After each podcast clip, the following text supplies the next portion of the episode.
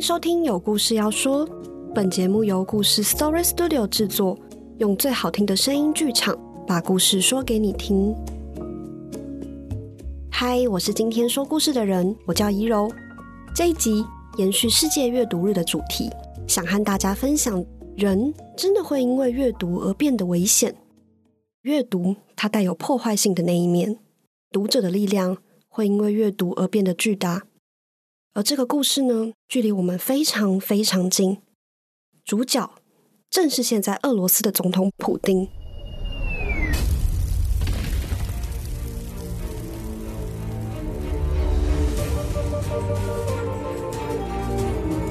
俄乌战争转眼间已经爆发两个月了，全世界依然难以理解普丁到底是为什么会做出开战的这个选择。普丁他其实可能是读了些什么？才会做出发动战争的决定。为了搞清楚普丁这位独裁者的思想来源，有许多西方观察家都在观察俄国集权统治的精神导师是谁。从普丁的演讲和他身边许多跳梁小丑的言论中，大家逐渐发现一个来自两次世界大战时代的神秘身影，那就是法西斯哲学家伊凡·伊林。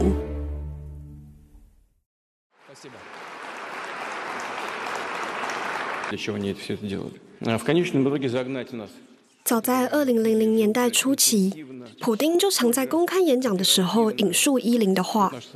整个政府团队内部也常互相传阅伊林的作品。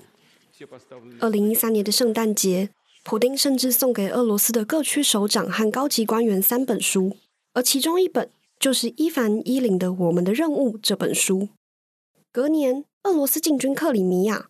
普丁又下令分发我们的任务到军队以及地方干部手中。这个伊凡伊林，他到底是谁呢？一八八三年，伊林出生在俄罗斯帝国时期的贵族家庭，他祖上两代都居住在克里姆林宫，沙皇亚历山大二世更是他父亲的教父。但在伊林长大之后，他面对的俄罗斯不再是旧帝国的秩序。而是一连串天翻地覆的革命。一开始，伊林其实和不少知识分子一样，都非常支持二月革命，也很期待俄国人民能够从此被解放。但到了十月革命后，他却感到非常失望，转而公开写文章歌颂抵抗红军的白军。他认为十月革命简直是俄国史上最恐怖的灾难，摧毁了整个国族的根基。伊林前前后后遭到当局囚禁六次，更一度被宣判死刑。一九二二年中，列宁下令驱逐所有的反革命知识分子，包括伊林在内的一百多名俄罗斯精英被押送上两艘船，从圣彼得堡起航，开往当时属于德国的史德丁港。这件事史称“哲学船事件”。流亡德国期间，伊林定居于柏林。一九二五年。他出版了一本叫做《论暴力抵御邪恶》的书，反驳同乡文豪托尔斯泰的非暴力抗争主张。伊林他的主张是：我的祷告就像一把剑，我的剑就像一个祷告者。他希望俄国人能够拔剑保卫自己的家园，而非一味的诉诸爱与祷告。伊林写书的时候，人刚好在意大利。他见证了法西斯主义的兴起，同样是反对无产阶级的谬论，同样是认同侵略手段，也同样是崇拜英雄领袖。伊林马上就找到了自己和法西斯的共通点，他很乐意吸收法西斯主义的养分，去抵抗红军的十月革命。不久，他又亲眼见证了纳粹崛起，对强人希特勒大刀阔斧根除共产党赞誉有加。比起在共产革命下水深火热的祖国，伊林好像终于在欧洲看见了俄罗斯的希望，也逐渐看到了白军精神的真正面貌。他深信，俄罗斯一定会出现像墨索里尼或希特勒这样的英雄，领导族人，重振帝国的辉煌。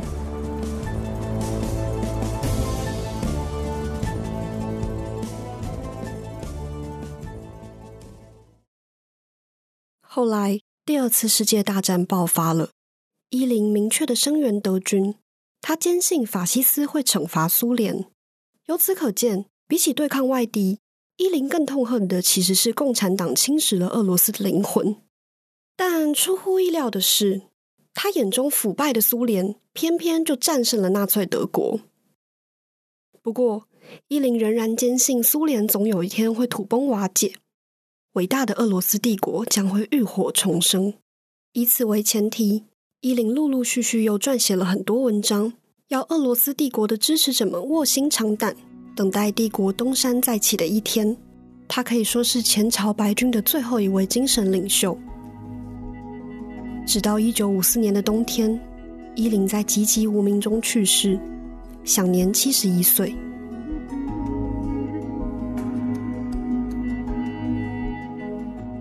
人生。有一半都是在离散中度过。他毕生出版的大概二十本俄文书以及二十本德文书，几乎都是在他流落异乡的岁月中诞生的。而这段离散的经历，也深深的烙印在他的思想里头。世界因为失去神的庇应而越来越腐败，但人就是胜在有自救的能力。这个腐败的世界正等待一支伟大的民族。把世界导向正轨，而这个民族就是俄罗斯人。只可惜，俄罗斯长久以来遭受列强环伺，东西方各国一直对小俄罗斯虎视眈眈，令俄罗斯人逼不得已，不得不发愤图强，以至于走火入魔，步向了布尔什维克革命的歧途。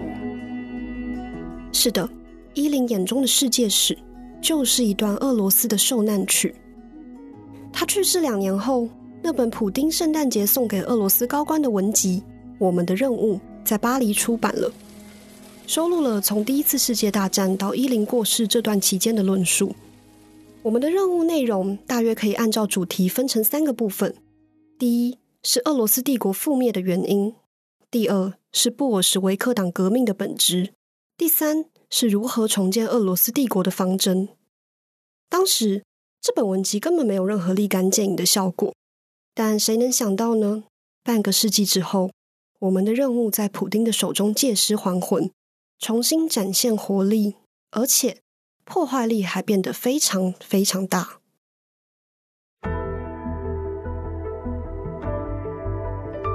近年来，普丁侵犯乌克兰，当然有很多现实政治上的考量。但在意识形态上，普丁他是明显的深受伊林影响。研究近代欧洲集权的历史学家施奈德就曾经指出，普丁跟伊林这两个人几乎是形影不离。他观察到，从二零零五年开始，普丁就奉伊林为宫廷哲学家。普丁的掌权以及他的执政，本身就是伊林故事的续集。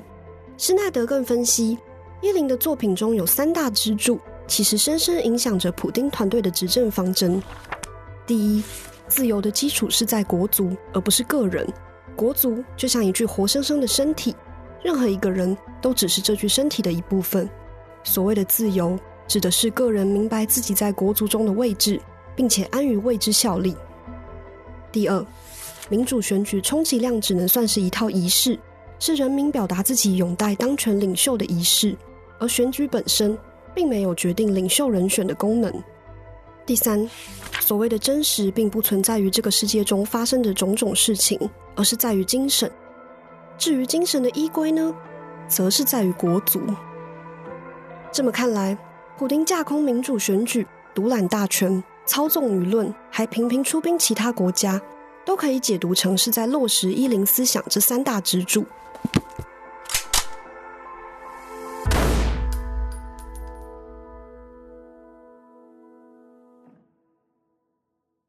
最后，从这个角度来看，今天的俄乌战争其实就像是上个世纪法西斯幽灵的回归。二零二一年七月，克里姆林宫昭告了一篇长文，叫做《论俄罗斯人及乌克兰人之古今异统》。据说这篇文章是普丁亲自操刀写成的。这篇长文是俄国军人的指定阅读，详细记载了普丁政府经年累月宣传的泛斯拉夫史观。这篇文章的重点大约有四个：第一，今天所谓的俄罗斯人、乌克兰人及白罗斯人，通通来自同一个源头，语言相通，而且都信奉东方正教。第二，乌克兰的国名 Ukraine 源自古罗斯语，本来的意思就是边境，而所谓的乌克兰人指的则是边境的守卫，根本就不是独立的一族。第三，莫斯科一脉的罗斯人奠定了大国统一的基础。第四。乌克兰人自成一族的观念是无稽之谈，都是欧洲列强尔虞我诈、凭空捏造的谎言。事实上，伊林还在世时也主张，乌克兰自古以来就不是一个独立的国族，乌克兰的领土也属于俄罗斯帝国神圣而不可分割的一部分。他甚至提醒后人，欧洲列强可能会煽动乌克兰独立，借此削弱俄国，妨碍白军精神的重建。由此看来。普丁写的这篇文告，读起来就像是伊林本人亲笔写的一样。普丁的阅读，如今在欧亚大陆上掀起巨大的风暴，而这场由阅读为引信点燃的战火，究竟要到什么时候才会结束呢？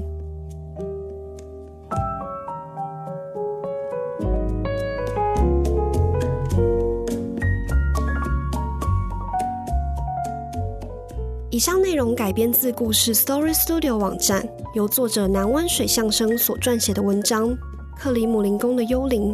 普丁奉他为精神导师，更用他合理化出兵。伊凡伊林是谁？如果大家想要知道更多文章细节的话，欢迎到故事网站上订阅我们，并收看其他精彩的好文章哦。欢迎使用我们的折扣码 Story Podcast，结账时只要打这组序号，就可以享有全站订阅方案的九五折优惠。如果大家对我们的节目有任何的建议或回馈，都欢迎到 Apple Podcast 上留言，或者到故事 IG 上分享你的想法，帮我们加油打气。那我们就下周见喽，拜拜。